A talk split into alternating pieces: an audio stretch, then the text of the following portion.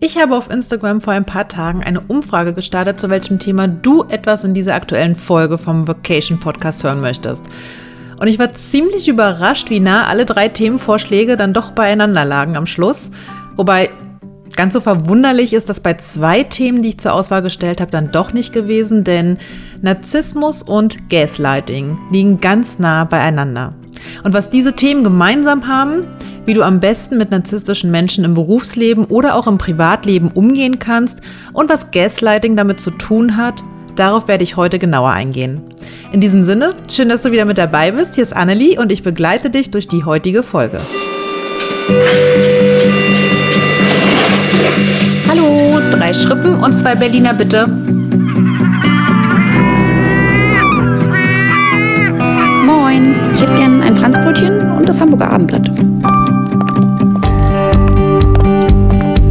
Workation, dein Podcast für neue Inspiration, Motivation und mehr Perspektiven in deinem Joballtag. Und jetzt geht's los mit den zwei erfahrenen Coaches Annelie Alexandru und Annika Reis. Starten möchte ich ganz kurz mit der Erklärung der beiden Begrifflichkeiten, weil so ganz klar ist das vielleicht noch nicht jedem. Fangen wir mal mit Narzissmus an.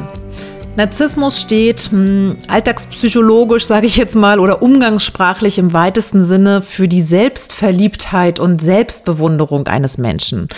Also diese Menschen schätzen sich selbst oftmals wichtiger und wertvoller ein, als andere urteilende Personen ihn charakterisieren würden. In der Umgangssprache wird eine stark auf sich selbst bezogene Person, welche also anderen Menschen geringere Beachtung als sich selbst schenkt, als Narzisst bezeichnet. Ich vermute, für die meisten von uns schließt das Wort Narzissmus meist ein sehr negatives moralisches Werteurteil über die Person betreffend ein.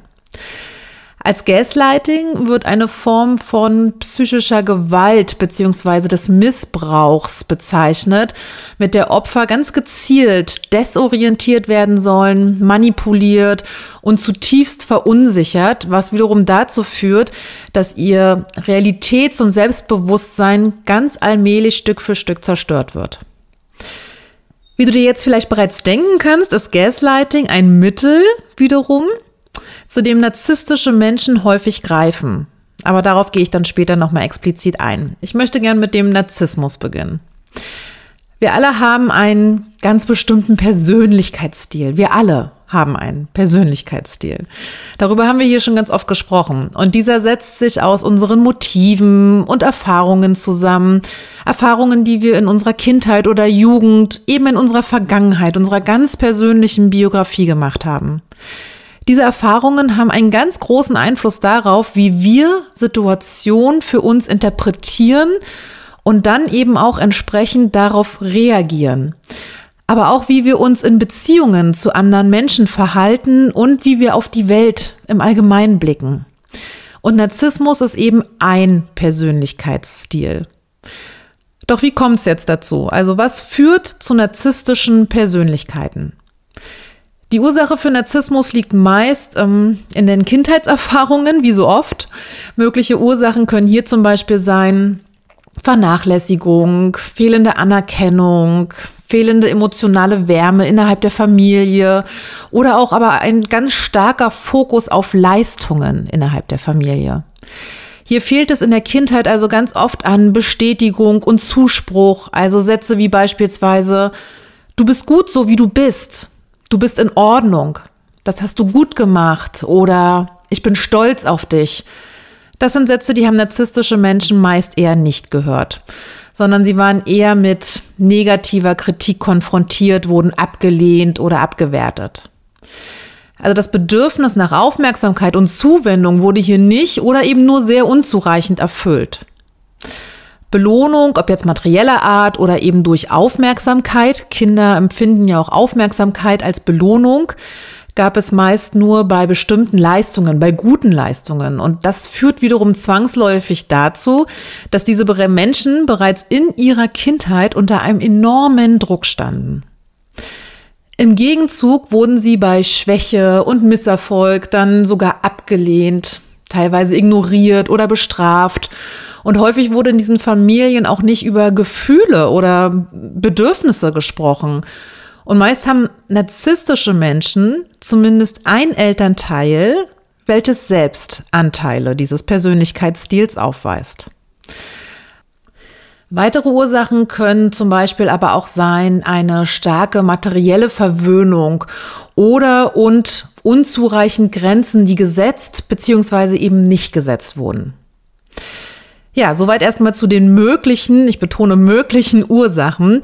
Aber wie äußert sich das denn nun später? Dazu möchte ich vorab sagen, es gibt immer ganz verschiedene Abstufungen bei allen Stilen, bei allen psychologischen Interpretationen oder Verhaltensweisen. Und vielleicht findest du dich jetzt in dem einen oder anderen Charakterzug gleich wieder oder du denkst jetzt gerade, naja, also ich habe auch nicht wirklich viel Liebe und Anerkennung in der Kindheit erfahren. Okay, das kann natürlich sein. Das bedeutet jetzt aber nicht gleich, dass du ein Narzisst bist. Wir alle können Anteile dieses Persönlichkeitsstils in uns tragen und das ist auch per se jetzt erstmal gar nichts Schlechtes. Es gibt einige Eigenschaften, die Narzissten aufweisen, von denen der ein oder andere vielleicht so gerne etwas mehr hätte. Klingt jetzt erstmal komisch, aber da komme ich gleich nochmal zu. Narzissmus selbst in seiner, ich sage jetzt mal, stärksten Ausprägung, ja, ist eine Persönlichkeitsstörung. Aber dazwischen gibt es ganz viele feine Nuancen und wir sollten immer aufpassen, hier nicht vorschnell zu urteilen oder andere Menschen in Schubladen zu stecken. Also folgende Eigenschaften sind charakteristisch für einen narzisstischen Persönlichkeitsstil, können aber in verschiedenen Nuancen ausgeprägt sein. Zum einen beanspruchen sie für sich eine Form der Großartigkeit. Das kann sich über ihr Verhalten oder auch über eine sehr ausgeprägte Fantasie äußern. Meist mangelt es ihnen an Empathie. Und jetzt auch hier, ich kenne einige Menschen, die nicht besonders empathisch sind und auch die sind weit davon entfernt, Narzissten zu sein. Sie haben ein erhöhtes Bedürfnis nach Bewunderung und ein ganz ausgeprägtes Dominanzverhalten. Sie haben eine hohe Selbstüberschätzung und sind meist enorm empfindlich gegenüber Kritik von außen. Sie sind also durch und durch egozentrisch und die Annahme, die diese Menschen haben, sind so Sachen wie, man macht, was ich sage. Man hat sich mir nicht in den Weg zu stellen. Ich bin was Besonderes und so möchte ich auch behandelt werden. Alle anderen müssen sich mir unterordnen. Er bestimmt die Regeln und stellt sich also über die Dinge und über andere Menschen. Was meinte ich eben damit, als ich gesagt habe, manche Menschen hätten gerne oft mehr narzisstische Anteile in sich, wenn man das jetzt hört? Naja, ich habe oft Klientinnen bei mir zu sitzen, denen es an Selbstwert oder Selbstbewusstsein mangelt und die dadurch in ganz vielen Situationen unsicher sind, sich klein machen und nicht für sich selbst einstehen können. Denen stünde eine Portion Selbstbezogenheit durchaus gut und das ist auch das, woran wir zusammen dann arbeiten, ganz bewusst damit sie für ihre eigenen Wünsche und Ziele einstehen können, diese wahrnehmen können, sich lernen, sich durchzusetzen, um dann ihre eigenen persönlichen Erfolge erzielen zu können.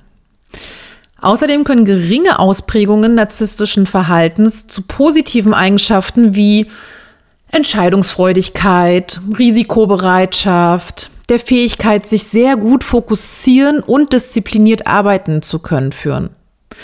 Das sind Erfolgsfaktoren, die Narzissten als leistungsgetriebene Menschen aufweisen.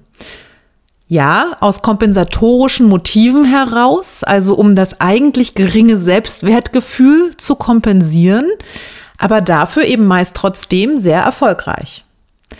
Treten aber jetzt bestimmte Persönlichkeitseigenschaften in Kombination auf, können diese einem typisch narzisstischen Verhalten führen, was sich vor allem in zwischenmenschlichen Beziehungen zeigt und auch hier besonders dann als schwierig erweist. Und auch hier, es macht natürlich schon einen Unterschied, ob ich es in einer partnerschaftlichen Beziehung mit einem narzisstischen Persönlichkeitsstil zu tun habe oder im beruflichen Kontext. In einer Paarbeziehung öffne ich mein Herz viel weiter als in einer geschäftlichen Beziehung. Wohingegen ich hier meist, also in der geschäftlichen Beziehung, von Anfang an, ich sage jetzt mal bewusst, gefühlt in einem größeren Abhängigkeitsverhältnis stehe, was sich allerdings mit zunehmender Dauer in einer Liebesbeziehung ja auch ändern kann. Also je länger ich mit einem Menschen zusammen bin, desto mehr habe ich ja auch das Gefühl, von dieser Person abhängig zu sein. Also je nachdem, wie gut ich auch in gerade in Liebesbeziehungen zu einem Narzissten persönlich aufgestellt bin, sozial vernetzt bin, desto ja, leichter fällt es mir, das zu erkennen durch Feedback von außen und eben damit auch umgehen zu können.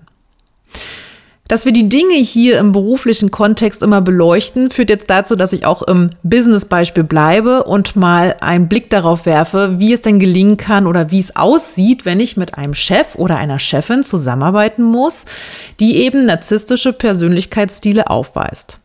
Also habe ich es mit einer Person zu tun im beruflichen Kontext, wird diese meist sehr dominant agieren. Es geht für diese Person meist ausschließlich um sich selbst, um ihren Erfolg, um ihre Karriere. Und um das sicherzustellen, nutzen sie ihr komplettes Umfeld.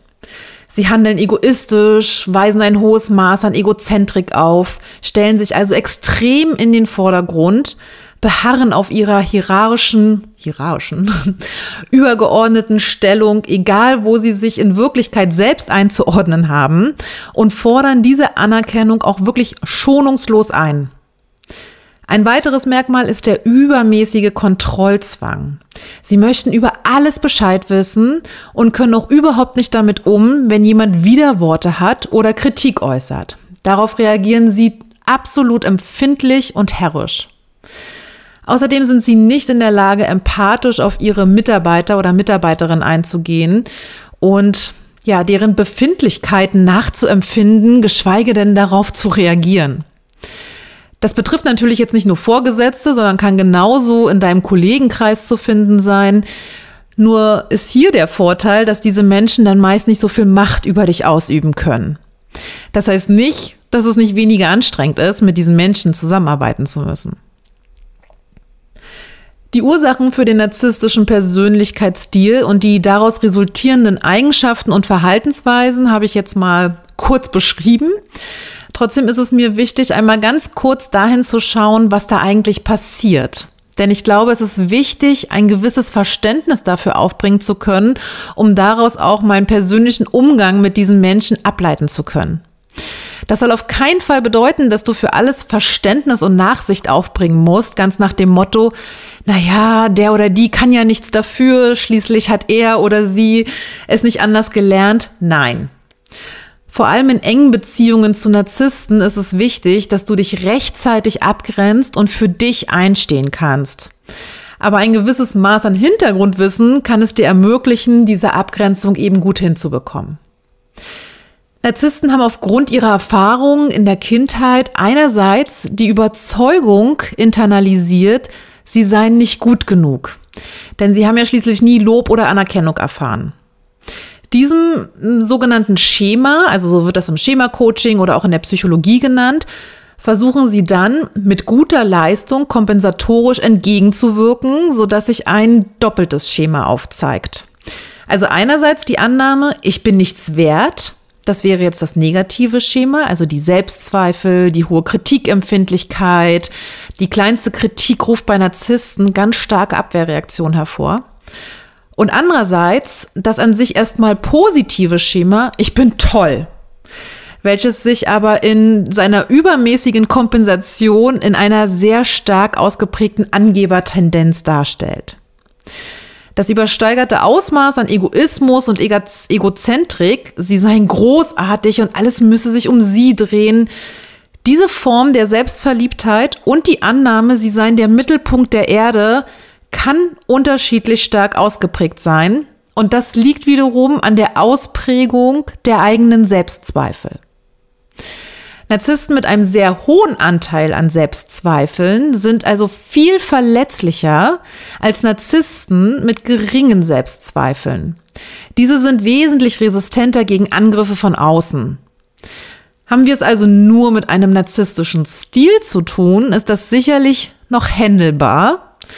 Haben wir allerdings eine starke Ausprägung der Charistika vor uns, also eine wirkliche Persönlichkeitsstörung, muss ich sagen, ist eine Interaktion nahezu unmöglich. Ja, und wie gehe ich nun trotzdem damit um? Zum einen ist es hilfreich zu verstehen, dass Narzissten einen starken Drang zu hohen Leistungsprioritäten haben.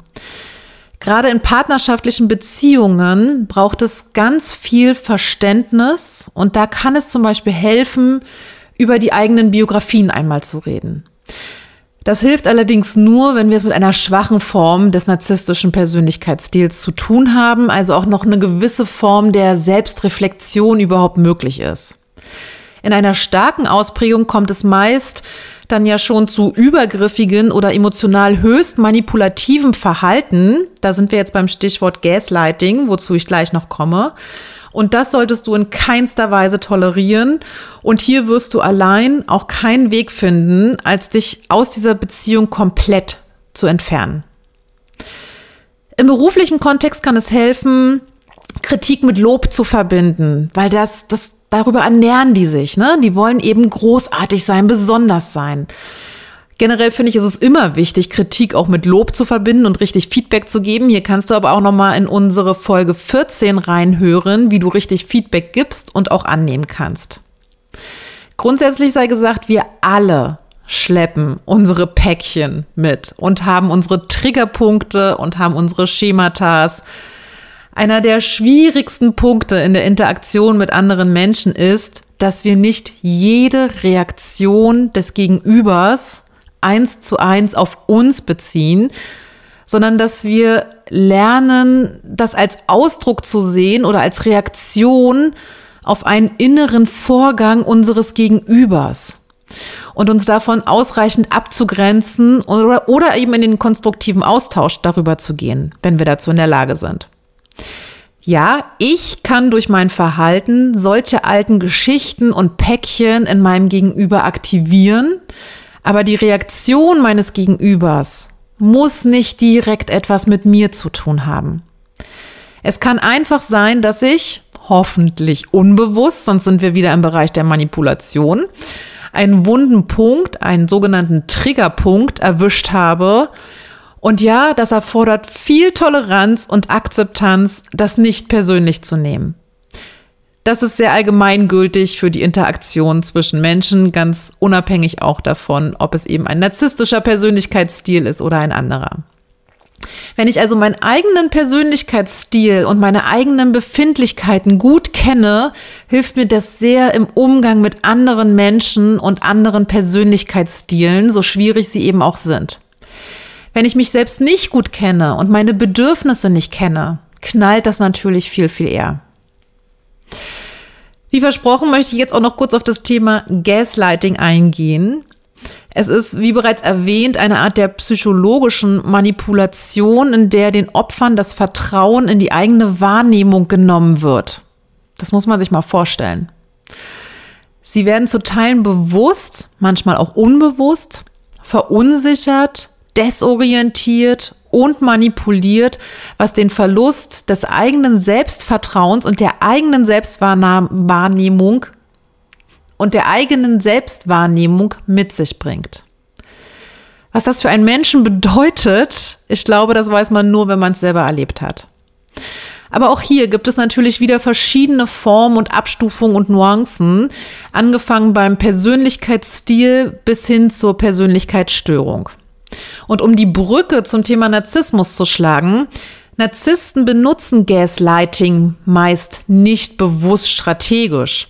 Sie haben also nicht zwangsläufig den bewussten Vorsatz, die andere Person zu manipulieren, zu verunsichern und gezielt zu zerstören, sondern sie betreiben Gaslighting eher im Rahmen ihres eigenen narzisstischen Persönlichkeitsstils. Es geschieht also fast eher automatisch, um ihre eigenen vermeintlichen Unzulänglichkeiten wiederum zu vertuschen und sich selbst damit zu schützen. Das ist eine Folge und bedingt durch das stark ausgeprägte Bedürfnis nach Macht und Kontrolle. Denn wir haben gelernt, hinter dem selbstbewussten und pompösen Auftreten eines Narzissten liegt, liegt ein sehr geringes Selbstwertgefühl und deswegen bedienen sie sich solcher Strategien, um andere Menschen klein zu machen, zu isolieren, zu verunsichern und von sich abhängig zu machen. Was genau passiert also beim Gaslighting?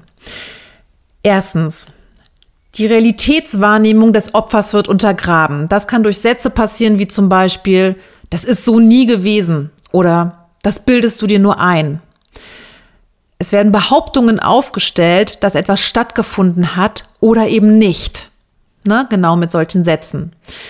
Es werden Schuldgefühle gemacht. Zum Beispiel durch Sätze wie, du wolltest das doch so oder du hast mich dazu gebracht.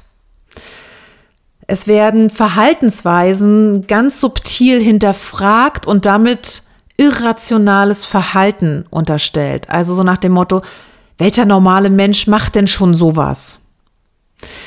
Sie erzeugen den Anschein, als wäre das eigene Verhalten ganz normal und rational und das der anderen, also des Opfers, wäre unreif und asozial.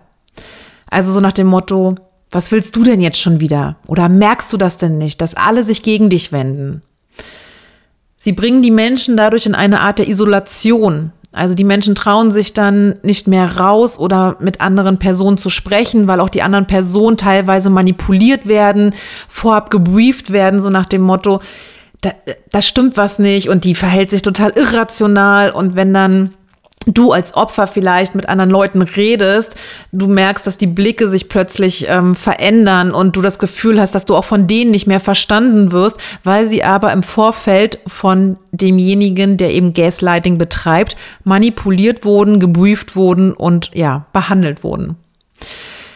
Menschen, die diese Form der Persönlich des Persönlichkeitsstils für sich nutzen, um andere zu manipulieren, möchten sich auch selbst als Held darstellen, um dich als Opfer in eine Art Abhängigkeit zu bringen.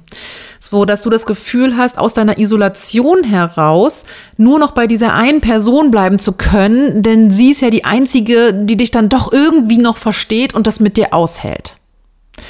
Und das alles führt zu einer sehr gefährlichen Wahrnehmungsmanipulation und es gehört ja auch ein gewisses Vertrauensverhältnis dazu, denn schließlich ist das Opfer ja bereit, die eigene Wahrnehmung und den eigenen Verstand in Zweifel zu ziehen, weil die andere Person einen ja schließlich nicht anlügen würde. Da gehört ja schon ein bisschen Vertrauen dazu, dass man dieser Annahme Glauben schenkt. Gaslighting funktioniert allerdings nicht nur zwischen zwei Personen, sondern ist auch in der Politik, bei Sekten, in diktatorischen Systemen, bei der Kriegspropaganda etc. zu finden. Also immer zwischen entweder zwei Personen oder aber eben auch zwischen zwei Parteien. Hier wird dann also eine Meinung als die allein richtige Meinung propagiert und alle anderen Ansichten oder Anschauungen werden diskreditiert, als unwahr oder völlig irre abgewertet. Oft wird das Opfer dann eben auch hier der Kontakt zur Außenwelt abgeschnitten.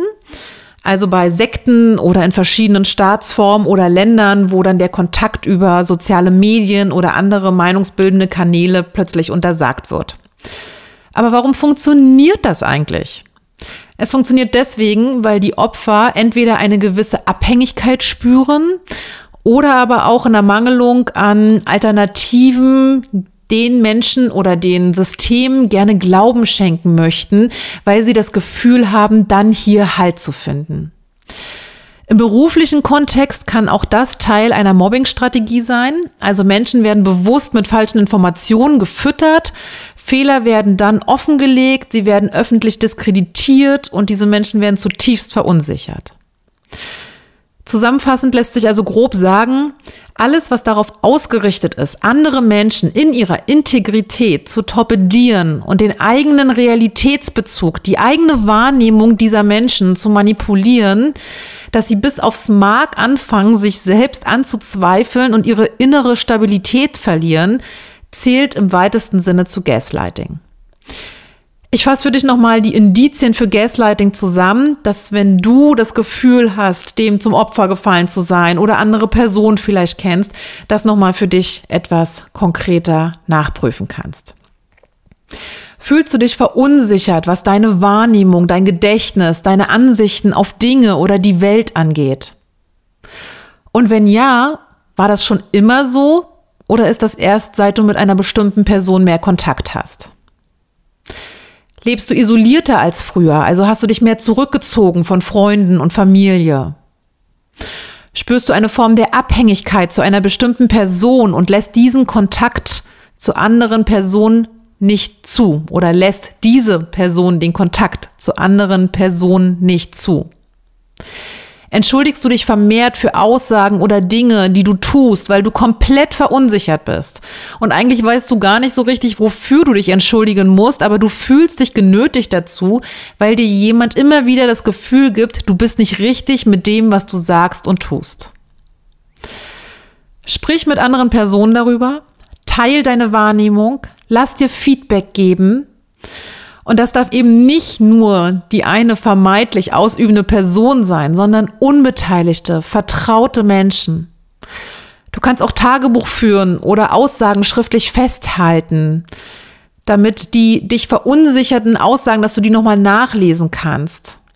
Und Aussagen wie, das bildest du dir nur ein und das habe ich so nie gesagt oder ähnliches gegebenenfalls von dir widerlegt werden können. Also gewinne Vertrauen in deine Wahrnehmung zurück. Vertraue dich anderen Menschen an. Ja, das sind natürlich zwei wirklich sehr komplexe Themen, ähm, aber ich hoffe, ich konnte dir zumindest einen kleinen Überblick darüber verschaffen.